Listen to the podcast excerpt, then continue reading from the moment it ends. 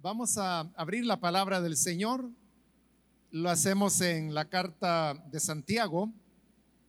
En esta ocasión eh, nos corresponde iniciar el capítulo número 5 en la continuación del estudio que estamos desarrollando en esta epístola. Ya vamos bastante avanzados.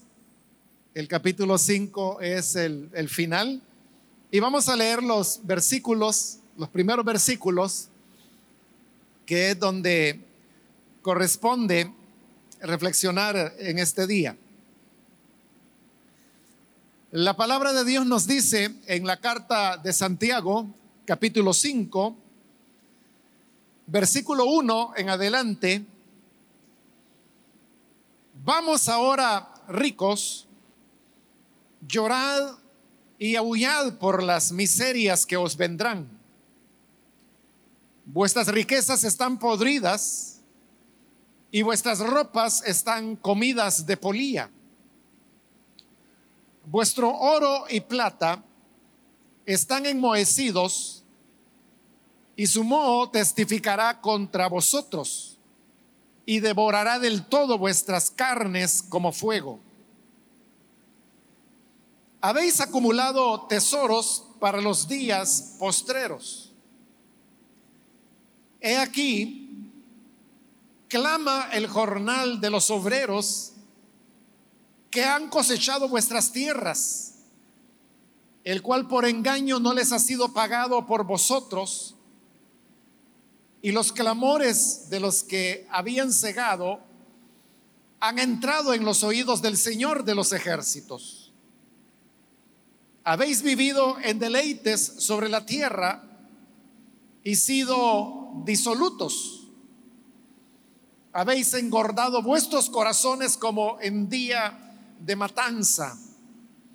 Habéis condenado y dado muerte al justo y él no os hace resistencia. Amén. Hasta ahí dejamos la lectura. Hermanos, pueden tomar sus asientos, por favor.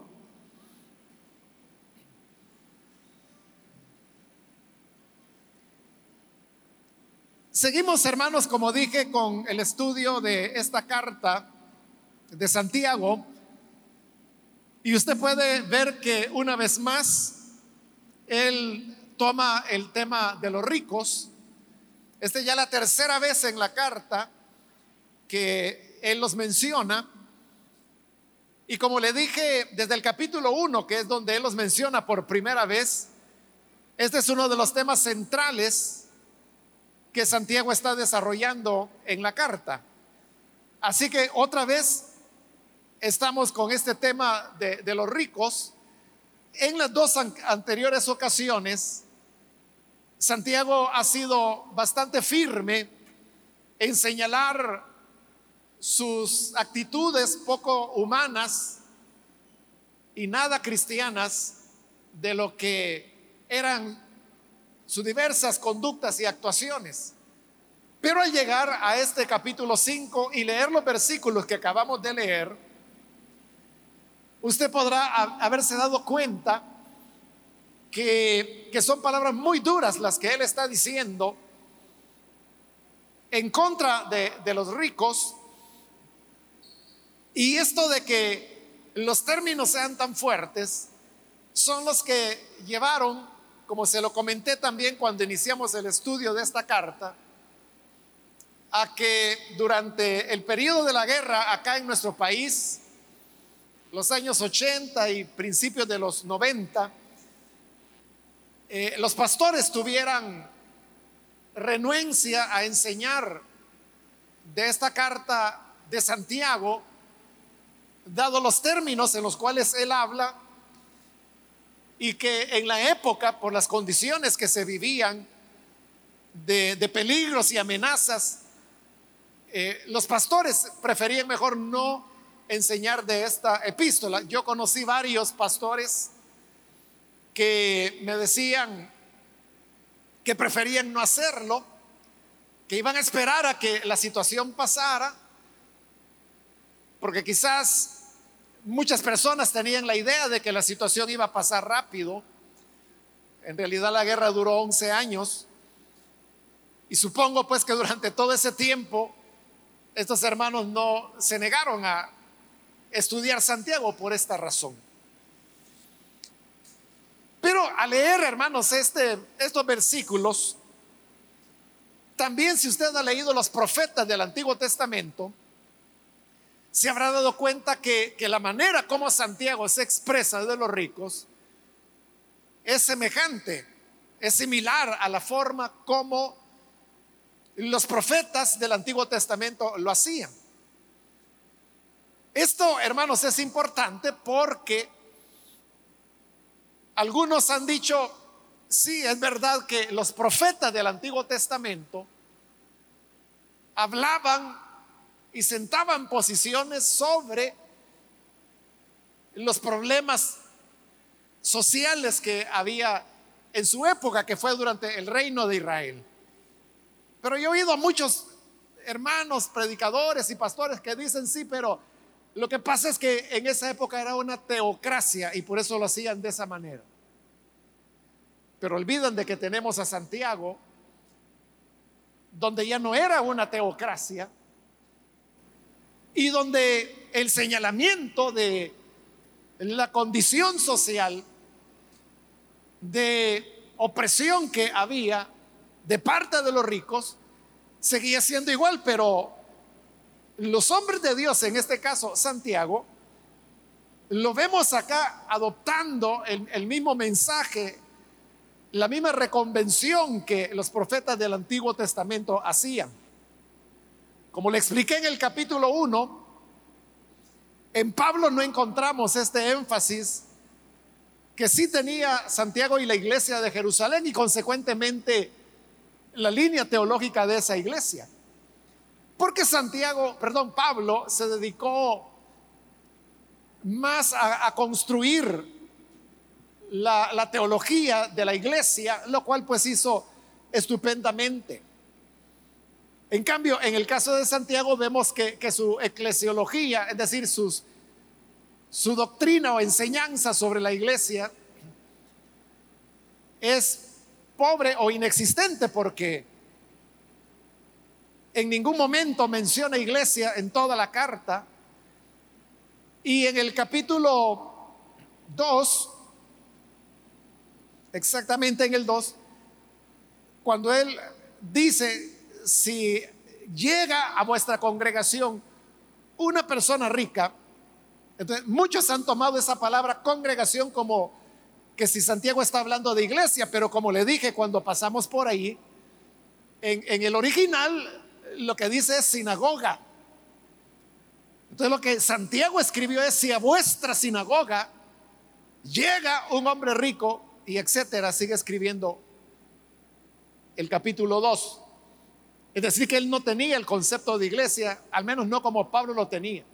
Entonces ahí podemos ver, hermanos, de que cada línea teológica tenía sus propios énfasis y el énfasis de, de Santiago es este, el tema de los ricos que en una carta tan corta como esta que estamos considerando, que solo tiene cinco capítulos, en tres de ellos Santiago desarrolla el tema.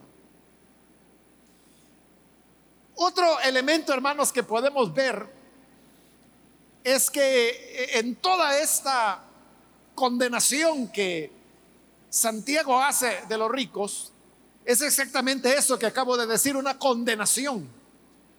Porque no hay nunca un llamado al arrepentimiento. No hay una invitación a cambiar de, actitud o de forma de ser, sino que es más bien como un ultimátum de lo que les espera. Con estos elementos generales que he mencionado podemos ver ahora el texto. Dice el versículo 1, vamos ahora ricos Vea de que esa expresión, vamos ahora, es exactamente la misma expresión que apareció en el capítulo anterior, en el 4, en el versículo 13. Ahí lo puede ver donde otra vez dice, vamos ahora. Solo que en el capítulo 4 él está diciendo, los que decís, hoy y mañana iremos a tal ciudad y estaremos allá un año y traficaremos y ganaremos, que fue el tema que desarrollamos en la última oportunidad. En esa ocasión él utilizó la expresión vamos ahora para llamar la atención de esos jactanciosos, soberbios, como lo vimos. Y ahora vuelve a repetir la expresión en este versículo 1 del capítulo 5. Vamos ahora, pero ahora es dirigido a los ricos. Y le dice, llorad y aullad por las miserias que os vendrán. Desde el primer versículo usted puede ver que lo que está anunciando son miserias. Y le dice que sería mejor que desde ese momento ellos comenzaran ya a llorar y a aullar. Eso de, la expresión aullar, hermanos, habla de, de un profundo lamento en vista, como él se los está diciendo, de las miserias que van a venir sobre ellos. Les dice el versículo 2, vuestras riquezas están podridas y vuestras ropas están comidas de polía. Las riquezas en la época cuando esta carta o sermón, es más un sermón que una carta, fue, elaborado, se acumulaban sobre todo en forma de metales, metales preciosos como el oro, la plata. Algunas veces podían haber ciertas piedras preciosas, joyas, pero no era tanto. La riqueza sobre todo se acumulaba en forma de oro y de plata. Y la otra manera es en vestidos.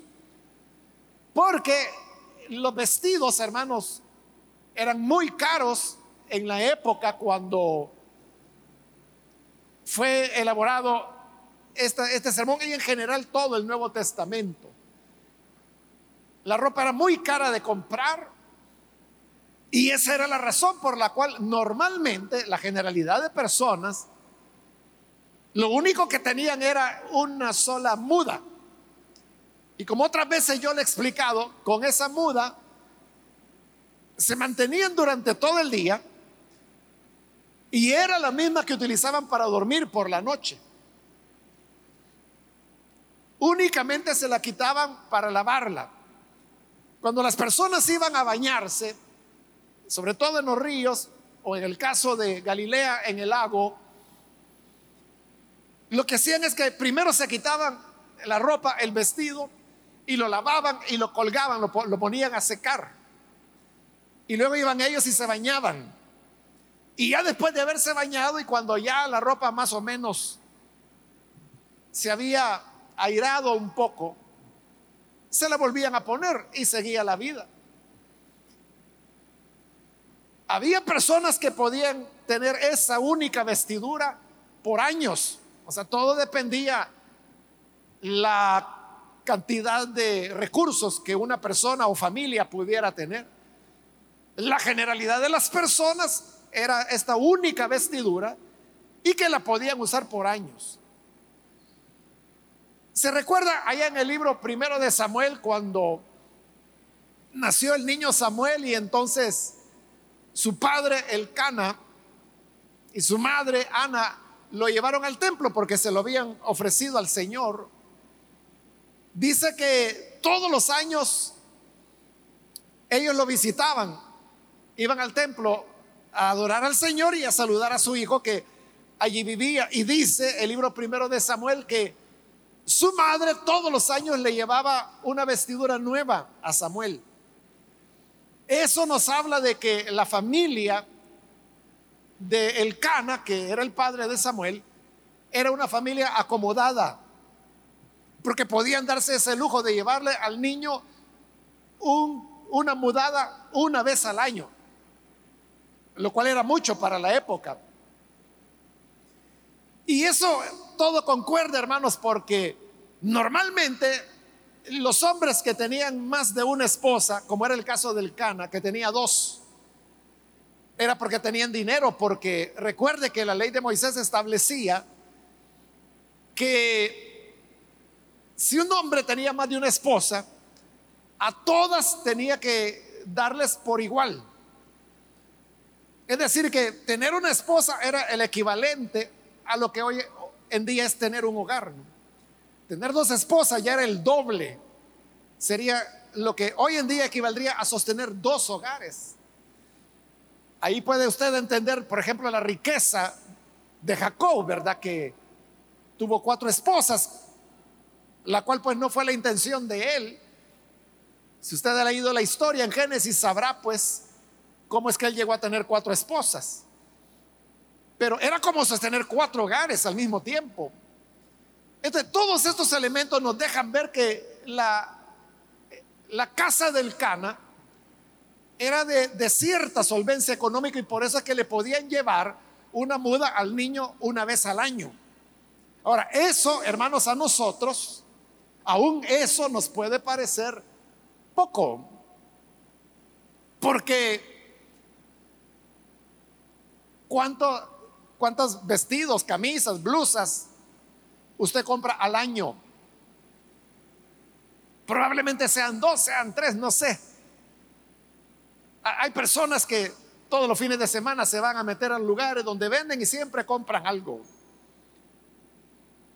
Pero ese es un lujo hoy en día. Hoy porque la ropa vale muy poco, pero en la época era carísima. Por eso es que no quisieron romper la vestidura del Señor Jesús, que era de, un solo hilo de abajo arriba. Porque tenía un valor diríamos, considerable. Y por eso dijeron, no la rompamos, sino que echemos suertes.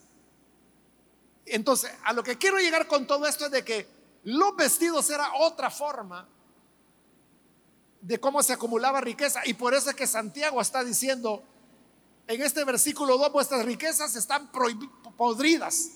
Y ahí se está refiriendo más que todo a metales, oro, plata. Y vuestras ropas porque hoy en día, cuando nosotros hablamos de ropas, lo que imaginamos es el closet o el ropero como hay en algunas otras casas. Pero no, está hablando de eso, sino que está hablando de expresión de riqueza, porque estos no tenían una vestidura, tenían muchas. Bueno, eran ricos, tenían tantas que sucedía lo que Santiago está diciendo ahí que las polillas se la estaban comiendo ya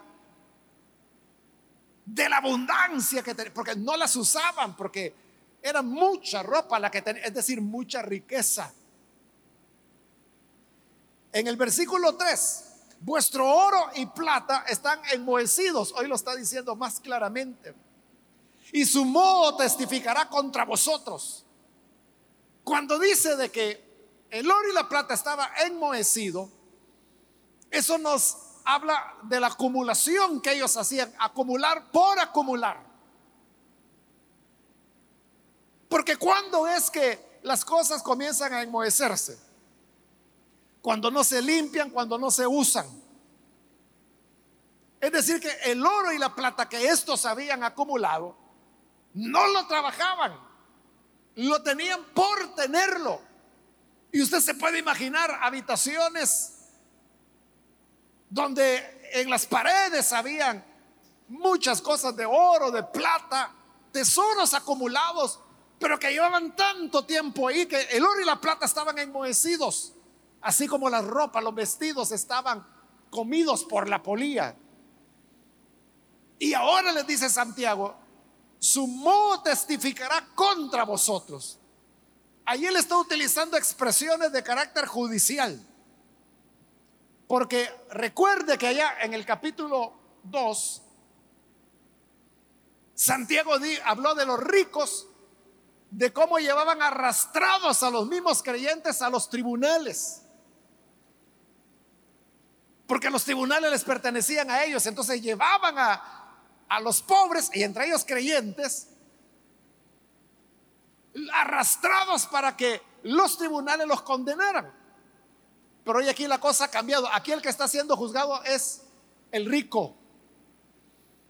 Y los testigos que van a señalarlo, su delito, no son personas, sino que está diciendo sumo testificará contra vosotros. Entonces, el testigo para condenar al rico es el moho que su oro y su plata tienen.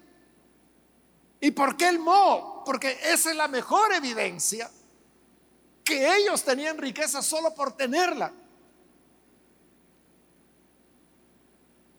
Hermano, eso mismo es lo que ocurrió aquí en nuestro país solo que hace siglos. Después de la colonia, quedaron nobles, como un remanente de lo que había sido el virreinato de España, como se le llamaba a toda esta región. Entonces, estos nobles tenían, hermanos, cantidades de tierra, que ya no se medían ni por manzanas, porque salían muchas, se medían por caballerizas. ¿Y sabe para qué tenían ellos tanta tierra? Para nada, solo por tenerla. Ni siquiera la cultivaban. Era solo para poder decir, don fulano de tal es propietario de desde tal punto hasta tal otro, mucha, mucha tierra. Posteriormente, hermanos, estas grandes haciendas y caballerizas que los nobles o descendientes de ellos habían tenido, les fueron quitadas en la medida que comenzaron a aparecer gobiernos liberales, se llamaban en nuestro país. Y fue la tierra que comenzó a trabajarse.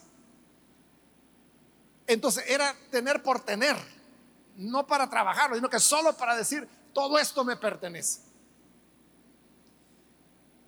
Y como el moho va a testificar contra ellos, dice, devorará del todo vuestras carnes como fuego. Por eso le digo que Santiago no está haciendo un llamado al arrepentimiento. No les está diciendo cambien de conducta y el Señor tendrá misericordia de ustedes. Solo les está diciendo ya se los llevó el juicio final. Porque ya están los testigos, ya está el tribunal donde serán juzgados y donde serán condenados. Y allí está la condenación, dice. Devorará del todo vuestras carnes como fuego. Entonces les está hablando de un fuego que, que va a quemar a sus carnes, con lo cual es su final, es su ruina, sus desgracias, miserias, como les dijo en el versículo 1. Dice la parte final del versículo 3, habéis acumulado tesoros para los postreros días o días postreros. Tenemos que ser cuidadosos, hermanos, ahí porque es verdad que hay, pasajes como Joel, que luego lo cita Pedro en el capítulo 2 del libro de los Hechos, la expresión días postreros. Eso nos hace pensar, hermanos, a nosotros en los días del fin, lo cual es una mala interpretación, porque en realidad los días postreros como el mismo profeta Joel lo está diciendo, comenzaron con el derramamiento del Espíritu Santo y eso fue en Pentecostés, que es donde Pedro está citando el pasaje y está hablando de los días postreros. Entonces los días postreros no son los que van a venir, hermanos, al final del mundo cuando Cristo venga por su iglesia. No, los días postreros comenzaron hace dos mil años, desde Pentecostés. Y hemos estado viviendo en ese periodo. Pero no hay que confundir ese periodo que el profeta llamó días posteros con la expresión que Santiago está usando acá, que es la misma días posteros, pero él no se está refiriendo al concepto de Joel citado por Pedro. Él a lo que se está refiriendo es a los días posteros del rico, de la persona porque el rico acumula y dice, eso es ya para mis últimos días. Como muchas personas, ¿verdad? Que, que lo hacen. Por ejemplo, hay personas que vuelven de los Estados Unidos después de trabajar allá por 30, 40 años. Han logrado hacer una casita en los pueblitos de donde ellos son originarios y se jubilan allá Y el estadounidense, el ciudadano estadounidense tiene esa ventaja, ¿verdad? Que le pueden enviar su pensión a cualquier lugar del mundo donde está. Entonces se vienen a su pueblito, a su casita y dice, aquí voy a pasar mis últimos días. Los que son ciudadanos y están pensionados y los que no, pues tienen su ahorrito y dice, bueno, con esto yo quiero pasar ya mis últimos días tranquilo en mi pueblito. Esos son los postreros días de esa persona. Entonces Santiago está diciendo, habéis acumulado tesoros para los días postreros, es decir, toda esta riqueza que habéis acumulado es para pasarla bien en sus últimos días. Pero están pensando en ellos solamente. ¿Por qué el oro y la plata estaba enmohecido? ¿Y por qué los vestidos estaban comidos por la polilla? Porque no los usaban, porque no los trabajaban, menos iban a pensar en compartir con el necesitado. Menos se les ocurría utilizar esa misma riqueza para labores productivas en donde otras personas pudieran trabajar y pudieran tener su sustento. Todo lo tienen para los días postreros, les dice Santiago. Versículo 4. He aquí clama el jornal de los obreros que han cosechado vuestras tierras, el cual por engaño no les ha sido pagado por vosotros, y los clamores de los que habían cegado han entrado en los oídos del Señor de los ejércitos. No solamente era un tema de acumulación inútil de riqueza, como lo hemos dicho, sino que ahora Santiago va más allá y es cómo hicieron esa riqueza. Y dice que la hicieron oprimiendo, robando, mintiendo. Clama el jornal de los obreros que cosecharon vuestras tierras, trabajaron para ellos, pero jornal que por engaño no se los pagaron. Entonces ellos inventaban maneras de contratar gente, de que trabajaban la tierra, pero a la hora de pagarles, primero no les pagaban justamente. Y en segundo lugar, veían la forma de, de no pagarles. Las cosas no han cambiado mucho, hermanos. Usted sabe de que hay mucha persona adinerada que contrata a otros para trabajar, pero usted sabe que en nuestro país eh, está la ley del salario mínimo que establece la obligatoriedad que todo patrono tiene de pagar el salario mínimo que la ley establece. Pero usted sabe que hay muchos lugares donde no lo pagan. Eso es ilegal. Pagan menos que eso. Y si usted dice, bueno, ¿y la gente por qué no dice nada? Por una razón muy sencilla. Que cuando llega le dice, mire, su salario van a ser 250 dólares. Y usted dice, no, pero ese no es el mínimo. Ah, bueno, entonces, si no le parece, por favor hágase para allácito que aquí hay una fila de 300 que quieren trabajar acá. Entonces, no trabaja o trabaja aunque sea ganando algo, de nada a algo. La gente dice, bueno, algo. Por eso es que esa gente no dice nada, no denuncia. Porque saben de que lo que va a ocurrir es que ellos van a terminar despedidos. Probablemente van a multar a ese patrono, él va a pagar la multa, pero lo va a despedir a estos y va a buscar a otros que sí quieran trabajar por una miseria. Hay otros que lo que hacen es que se quedan con las retenciones de ley que se le hacen al trabajador. No pagan el seguro social, no pagan las AFP, o sea, todas las prestaciones que la ley obliga, no lo hace. Claro, eso les permite enriquecerse rápidamente. El problema es que muchas veces la gente no se da cuenta. Y hasta que tienen necesidad de pasar consulta con el Seguro Social o cuando van a la AFP, que casi nadie lo hace, ¿verdad? Pero si van y dicen, mire, yo quiero saber cómo van mis cotizaciones, ahí se dan cuenta de que no, no se las han estado pagando.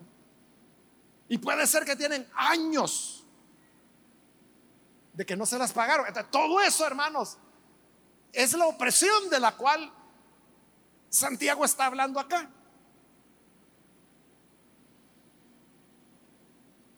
Y dice una palabra importante, los clamores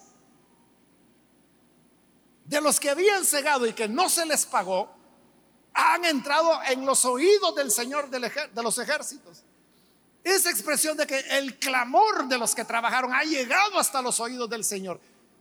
Es la misma expresión que usted puede encontrar allá en el libro de Éxodo capítulo 3. Cuando se dice que el clamor del pueblo de Israel, el clamor de mi pueblo ha llegado hasta mí, dijo el Señor. Ha llegado a mis oídos. Lo mismo lo que hoy está diciendo Santiago, que el clamor de el trabajador y la trabajadora que no le han pagado lo justo o que no lo han pagado totalmente, ha llegado hasta el Señor. Y usted sabe lo que ocurrió en el Éxodo. Fue la acción liberadora de Dios precisamente para librarlos de sus opresores.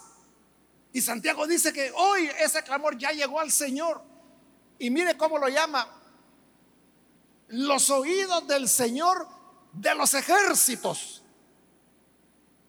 Es una expresión que se usa mucho en el Antiguo Testamento, pero no en el Nuevo Testamento. ¿Y por qué no? Porque la expresión el Señor de los ejércitos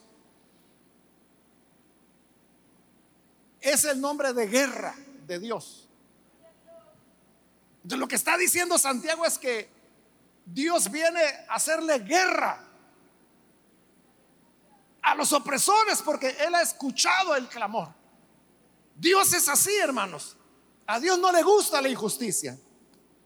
A Dios no le gusta la mentira, la extorsión, la estafa, la opresión. A Dios no le gusta. Y cuando la persona clama y dice, Señor, ayúdame. El problema es que el Señor oye y Dios no se queda solo con oír, sino que Él es movido a misericordia. Y entonces es cuando el opresor se ve en problemas, que eso es lo que Santiago está señalando ahora. Que le dice, ya viene el juicio, ya está el testigo que es el moho de sus riquezas y la polilla de su ropa. Serán condenados y sus carnes serán consumidas por el fuego, porque el Señor de los ejércitos el Señor que pelea por su pueblo ha escuchado el clamor de los que ustedes estafaron. Versículo 5. Habéis vivido en deleite sobre la tierra y sido disolutos. Habéis engordado vuestros corazones como en día de matanza. Hay ciertos días, hermanos, bueno, que ahí se llaman de matanza, nosotros los llamaríamos quizás de fiesta. Cuando la gente, por ejemplo, se pone a engordar una gallinita porque viene el fin de año, o porque se va a casar un hijo, una hija, están engordando un cerdito para año nuevo o para la grabación de alguien los que tienen más posibilidad, una vaquita, pero las engordan para qué? Para llevarlas al matadero, para llevarlas al rastro y que puedan comer mejor. dice Santiago, eso han hecho ustedes. Porque toda la riqueza que tienen solamente la han utilizado para su propio deleite.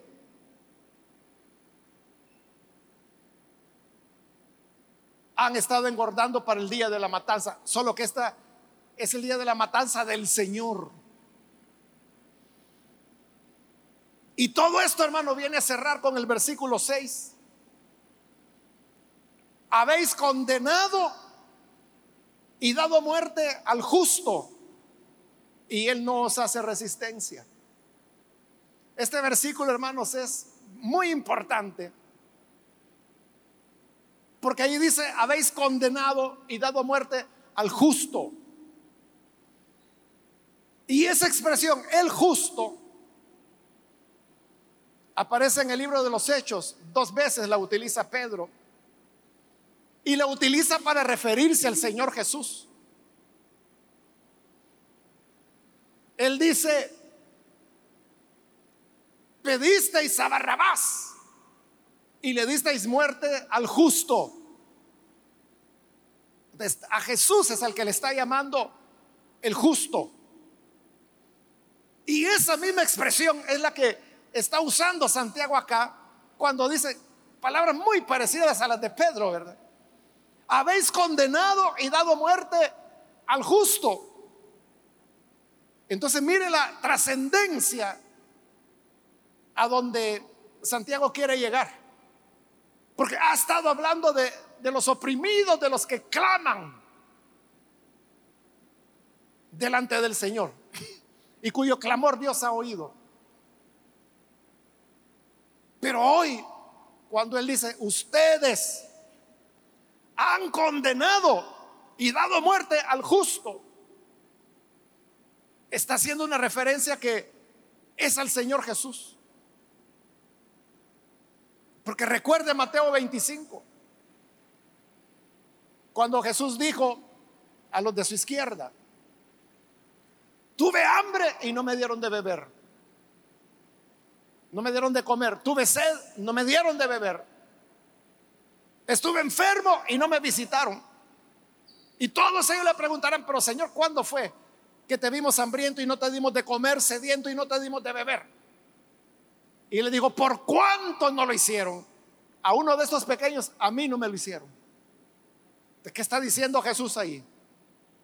Que él estaba en el hambriento, en el sediento, en ese obrero que por engaño no se le pagó su, pagó su salario y cuyo clamor llegó a los oídos del Señor de los ejércitos.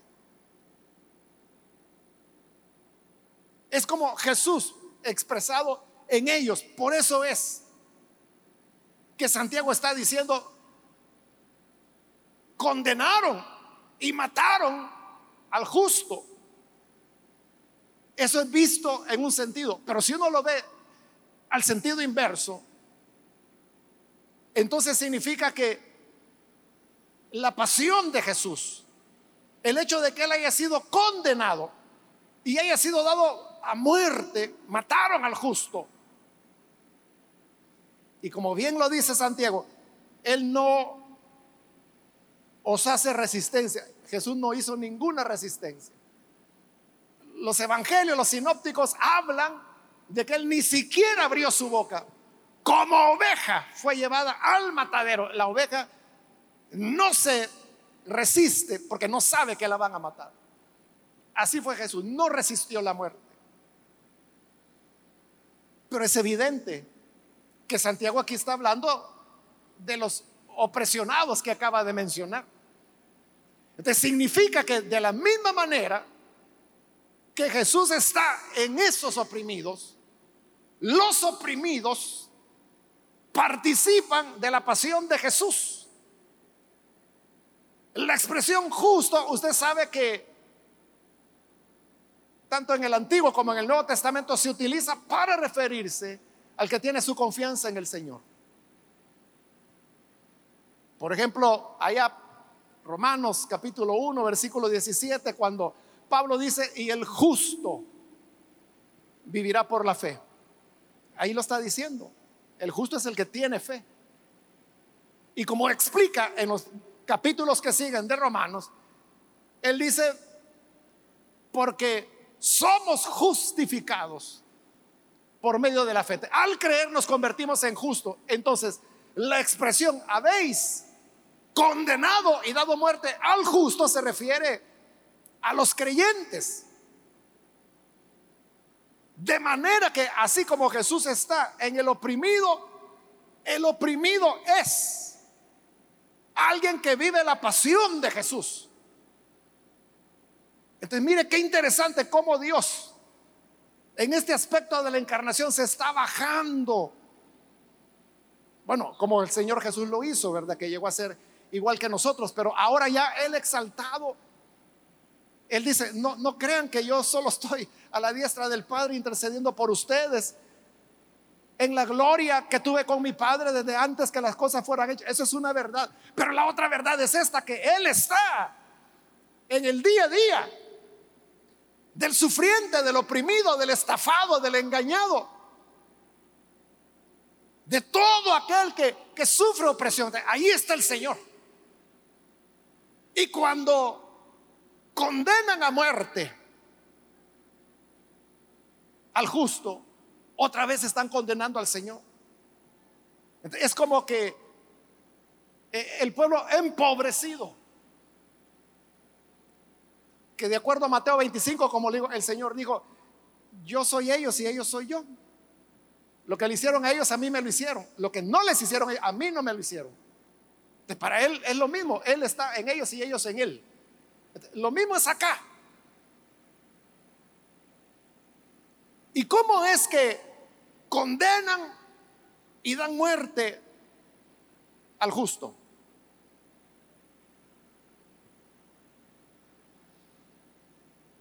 Lo hacen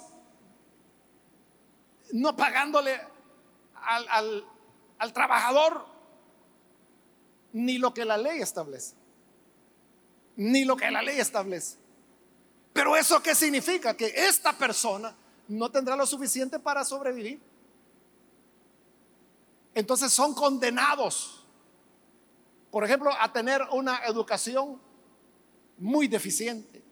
Son condenados a un sistema de salud inhumano que no atiende a las personas con la pertinencia que se necesita y tampoco le provee la calidad y los medicamentos que cada persona enferma necesita. Entonces, que son condenados a vivir enfermedades crónicas, a empeorar, a agravarse, a morir.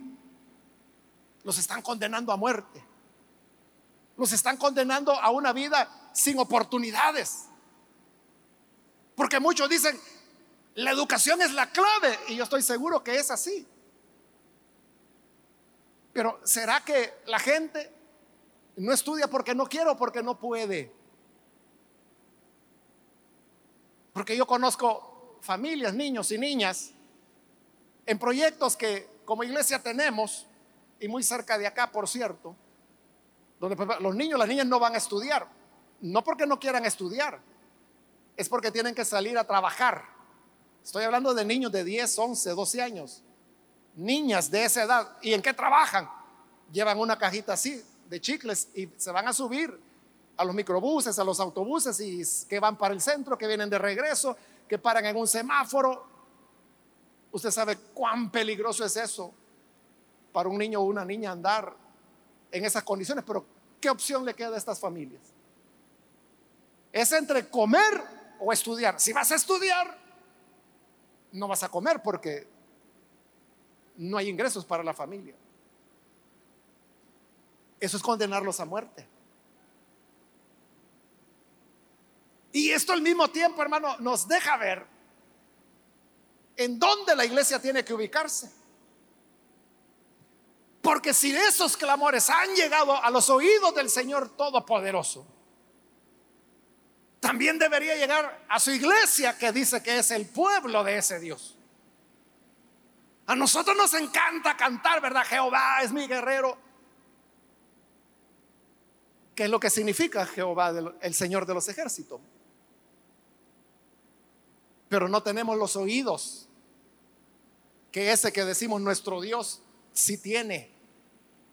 ¿Y por qué digo que no los tenemos? Porque somos totalmente indiferentes a esas situaciones. Y usted dirá, bueno, ¿y, yo qué puedo hacer?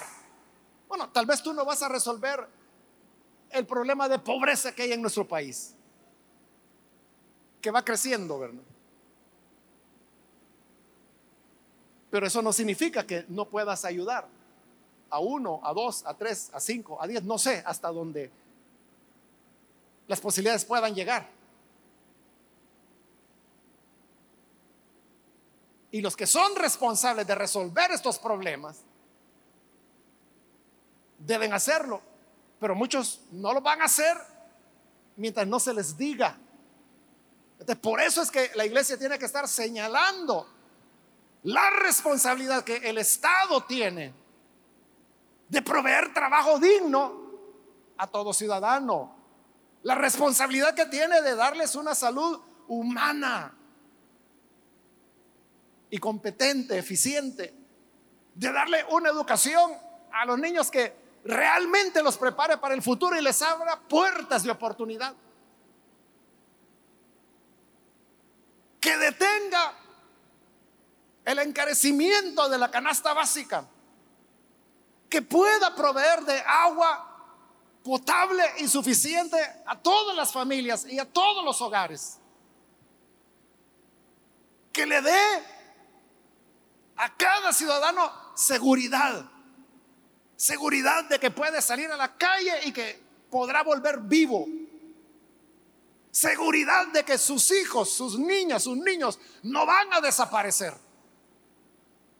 Seguridad de que usted puede dejar su vehículo en la calle y tener la seguridad que a la mañana siguiente su vehículo estará ahí y estará completo.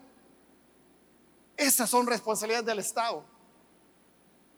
Y la iglesia lo menos que puede hacer es recordárselos como Santiago lo está haciendo ahí a los ricos. Hay gente que dice, no, pero mire, eso no le compete a la iglesia. La iglesia no tiene que meterse en política. Dicen los que andan hasta hundidos en la política. Porque la gente que dice, mire, no ande hablando de política, hermano, ellos son los más fanáticos e idólatras que hay. Hipócritas. O sea, si ellos fueran apolíticos, está bien. Bueno, aún así no tendrían verdad en lo que dicen. Pero la hipocresía máxima es que siendo ellos los más fanatizados, los más idólatras, son los que están diciendo, de esas cosas no hay que hablar. Entonces, si no hay que hablar, arranquemos el capítulo 5 de Santiago. Por lo menos los, primeros seis versículos, cortémoslos con navaja o con tijera, lo que usted quiera. Y olvidémonos del asunto. Pero mientras sea palabra de Dios y continúe estando allí, debemos ser sensibles al justo, al Señor Jesús, porque no se puede servir a Dios si no se sirve al prójimo. No se puede amar a Dios si no solamente en el prójimo. Allí es donde usted lo va a amar, en el necesitado, en el desesperanzado, en la madre que lleva tres meses esperando que su hija regrese y no sabe nada de ella. Ahí usted puede amar al Señor. En la abuela que vio salir a su nieto fuera del país porque estaba desesperanzado, buscando una oportunidad. Y tiene semanas de no saber de él, no sabe si está vivo, si está muerto, si lo han secuestrado. Algunos nunca vuelven a saber de sus seres queridos. De aquí, de esta iglesia, hay hermanos y hermanas que salieron principalmente a los Estados Unidos. Algunos de ellos salieron hace años. Nunca se volvió a saber de ellos. Si no podemos amar a Dios en ese niño o niña que se quedó sin padre, en ese hermano o hermana que perdió a su ser querido, en la abuela que recuerda a su nieta, si no podemos amar al Señor en estas personas, definitivamente no podremos amarlo nunca. Porque lo que al Señor le complace no es tan solo que, cantemos cuán bueno es el Señor, cuán hermoso es el Señor.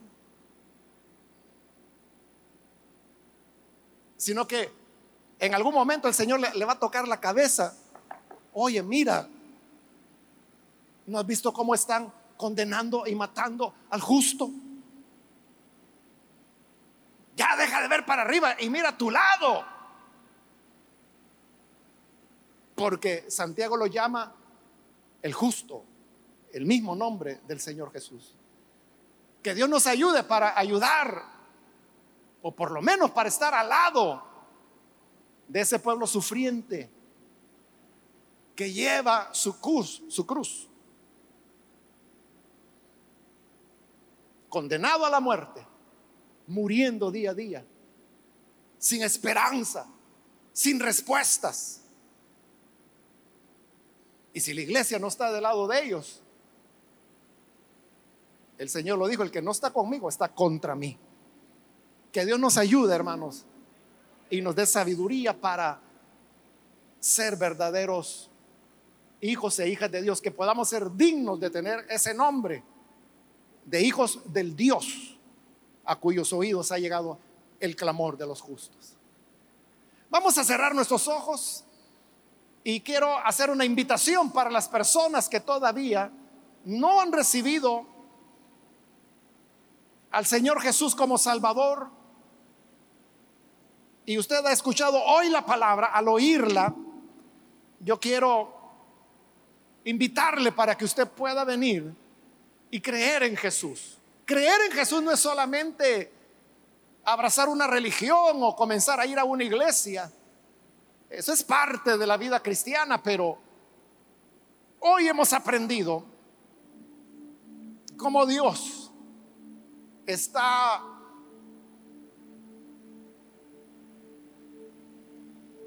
pendiente de los últimos de la sociedad, de los olvidados, de los necesitados, de aquellos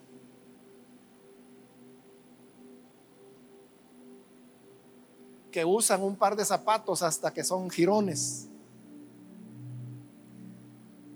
Y es sirviendo a estas personas como servimos al justo. ¿Hay alguien que quiere hacerlo y recibir a Jesús como Salvador?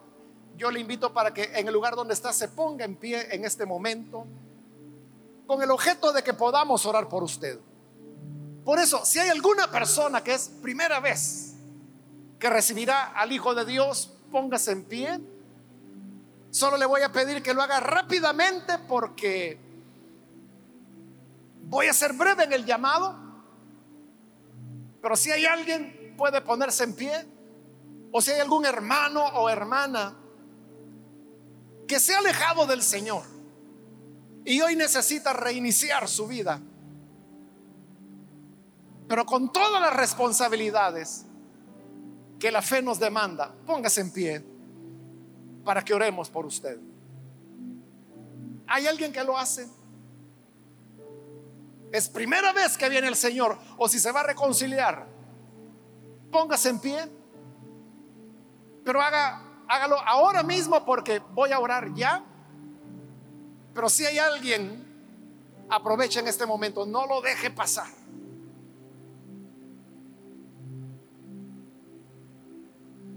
A usted que nos ve por televisión también le invito para que pueda recibir al Señor Jesús en este momento. Ore con nosotros. Señor, te damos las gracias porque a través de tu palabra tú nos haces recordar de la justicia, la misericordia y la compasión. Ayúdanos para que sean nuestros valores y los elementos que guíen nuestra vida. Ayúdanos a ser compasivos y que nuestra mirada pueda estar en los despreciados y no en los millonarios que gozan en su soberbia de deleites. Cambia nuestro corazón, convierte, Señor, nuestra mente y nuestro corazón para podernos ubicar donde tu Hijo Jesús nos enseñó, para que hagamos hoy justamente lo que Él haría estando en nuestro lugar. Que así sea en el nombre de nuestro Señor. Amén.